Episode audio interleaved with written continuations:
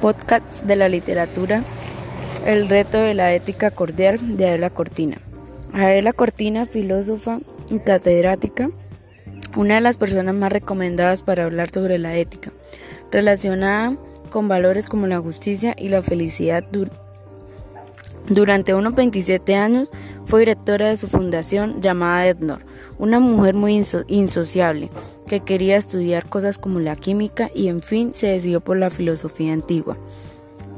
Adela piensa que uno de los fallos de hoy en día es el individualismo. La ética es encargada en la justicia y el valor que une a los ciudadanos y a las personas en sí. Ninguna sociedad puede funcionar si sus miembros no mantienen una actitud ética. Ningún país puede salir de la crisis si las conductas inmorales de ciudadanos y políticos siguen proliferando con toda impunidad.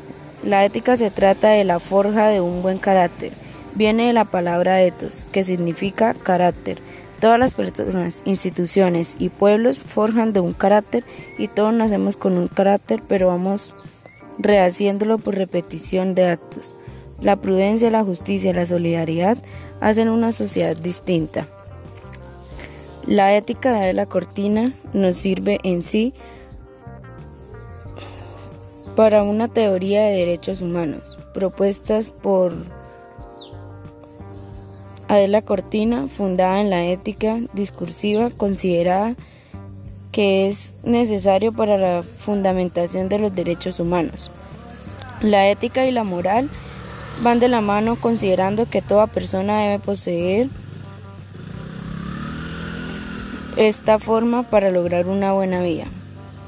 Se debe ir educando no solo en el currículo formal de instituciones o universidades, sino en la sociedad y en la casa con los padres.